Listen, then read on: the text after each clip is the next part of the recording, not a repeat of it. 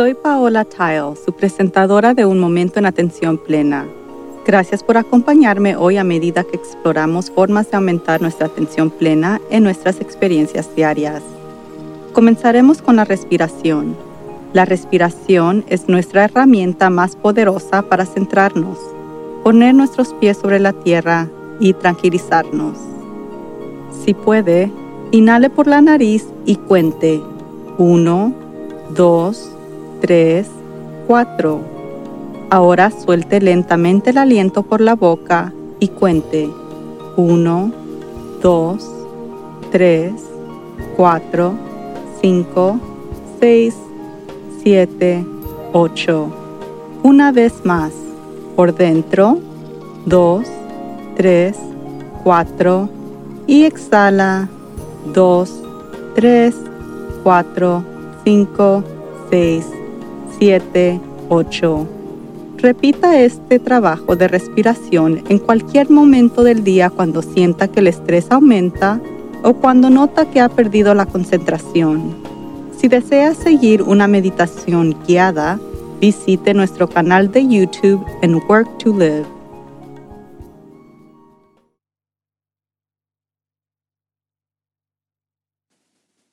Anteriormente me he referido a la monotonía de los días durante los últimos 11 meses como muy parecida a la experiencia de Bill Murray en la película Groundhog Day, o Día de la Marmota en español, cuando el día era repetida constantemente. Así que cuando llegó el día festivo esta semana, lo cual es el 2 de febrero, me sorprendió un poco darme cuenta de que, al igual que en el febrero pasado, un nuevo y poco conocido virus, que esta vez es un variante de COVID-19, se está propagando rápidamente y Trump está siendo acusado nuevamente. Definitivamente se siente como el día de la marmota. Se me ocurrió que Bill Murray sufre bastante en la película porque durante bastante tiempo no reconoce que necesita cambiar para escapar de sus condiciones. ¿Cuánto tiempo estuvo él atrapado? Harold Ramis, el director de la película, originalmente pensó que el personaje de Bill Murray había sido atrapado en Punxsutawney durante 10 años, pero en el 2009 él dijo que definitivamente había subestimado su situación. Ramis dijo que se necesitan al menos 10 años para hacer algo bueno y contar el tiempo de inactividad y los años equivocados que pasó tenía que ser más como 30 o 40 años. Ay, ay, ay, no sé ustedes, pero un año de estar atrapado en este estado repetitivo es suficiente para mí. Entonces, ¿qué hay que hacer? Guardo una colección de frases para referirme tanto a mi escritura como a mi propia motivación cuando es necesario. Y me sorprende que un día una frase realmente resuena para mí y para el próximo día me pregunto que por qué lo guardé. Me encontré con uno esta semana que definitivamente resonó. El actor cantante, bailarín y filantropo estadounidense Danny Kaye dijo, No dejes que el ayer se ocupe demasiado de tu hoy. Enfocándonos en el año pasado y prácticamente repetir nuestros comportamientos y acciones día tras día, es definitivamente Bill Murray en sus primeros años en Pennsylvania. Y tal vez estemos repitiendo su error, sin reconocer que esta es una oportunidad para aprender y crecer. Si se necesitan 10 años para conseguir realmente algo bueno, ¿por qué no utilizar este tiempo para empezar? En lugar de mirar a los últimos 11 meses como 337 días de la marmota, ¿por qué no tomar la decisión consciente a partir de hoy de utilizar los próximos seis meses a un año en el que todavía viviremos bajo restricciones para aprender, experimentar y crecer? Muchos de nosotros hemos intentado hacer esto durante el año pasado, desde la jardinería hasta hornear, de cambiar de carrera hasta iniciar negocios. Y muchos de nosotros nos hemos sentido demasiado abrumados por circunstancias para hacer mucho más que tratar de sobrevivir hasta que todo este lío termine. No hay juicio, por supuesto, de cualquier manera, pero no podemos prosperar si no nos esforzamos, así que tal vez sea hora de terminar el ciclo de la marmota y comenzar a desarrollar un plan viable para seguir adelante y aprender nuevas ideas y conceptos y contribuir a poner fin a esta etapa de vivir en el exilio. Hay quienes parecen estar activamente poniendo los frenos al progreso para todos nosotros. Este es el grupo que me resulta más difícil porque es difícil de no juzgarlos y porque simplemente no entiendo el objetivo de ellos. Ayer mismo un hombre entró al restaurante Roscoe's Chicken and Waffle House en Pasadena, sin máscara.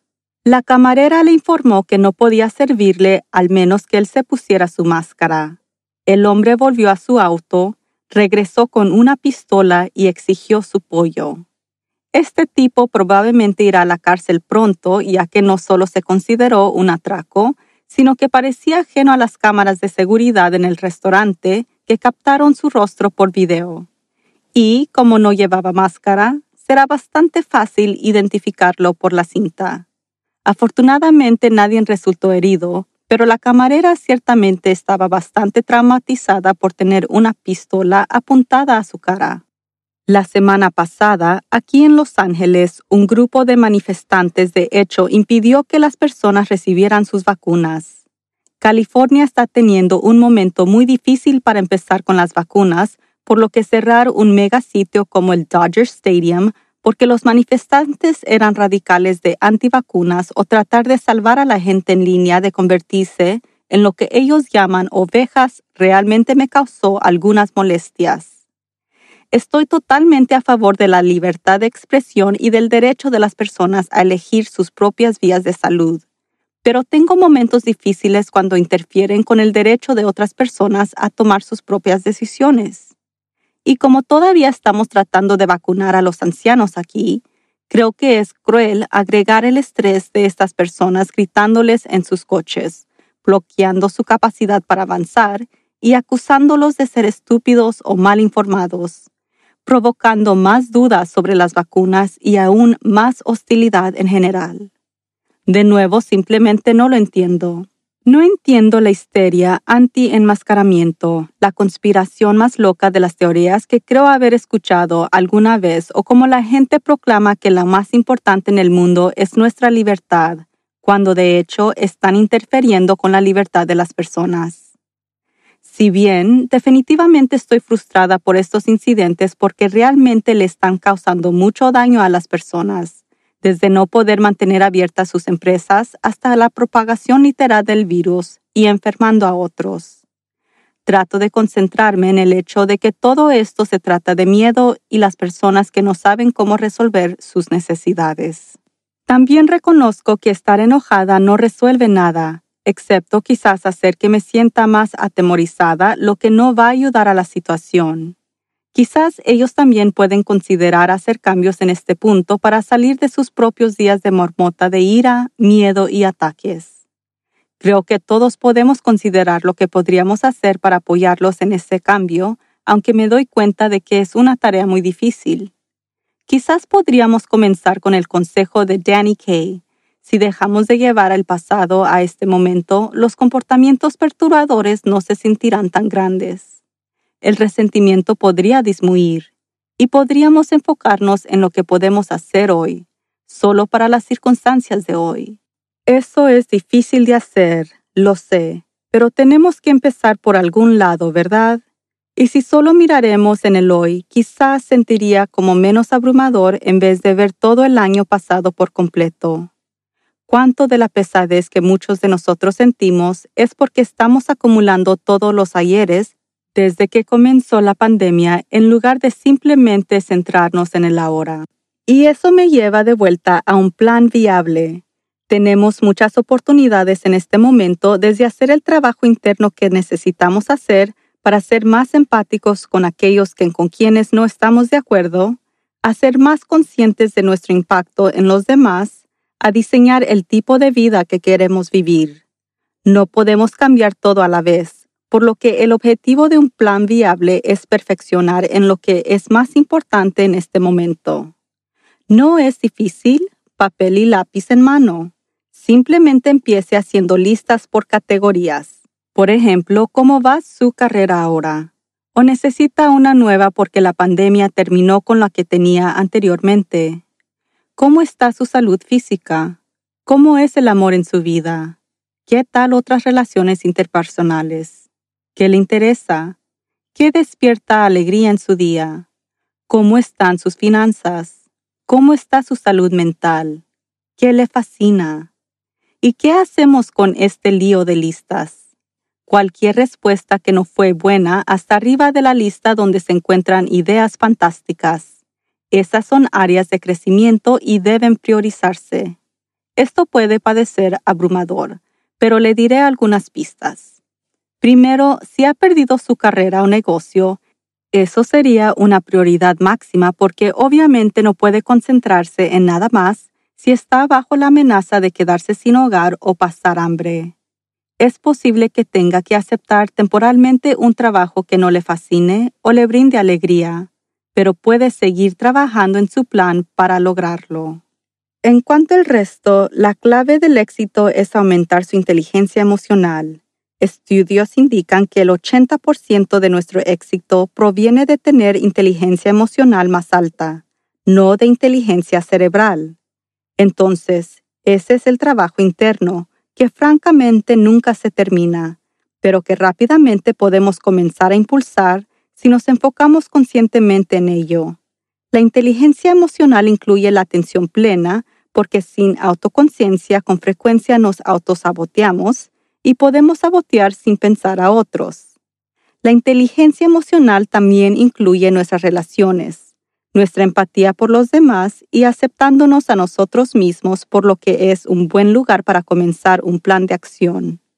Ciertamente podemos trabajar en nuestra inteligencia emocional mientras trabajamos en la siguiente prioridad simultáneamente. De modo que mientras revisa su vista, ¿qué área se siente más importante para usted? Escriba cómo quiere que se vea esa área. Imagínelo en su mente. Luego, Elija una cosa cada día que pueda hacer para trabajar hacia ese fin. No importa si se trata de iniciar su propio negocio o hablar español con fluidez o convertirse en un millonario. Lo que es fundamentalmente es mantenerse concentrado. Tome acciones todos los días que lo muevan hacia su meta, incluso si se siente que es una acción pequeña. Comience el día con una meditación y luego piense o escriba lo agradecido que está por tener la oportunidad de hacer realidad este objetivo.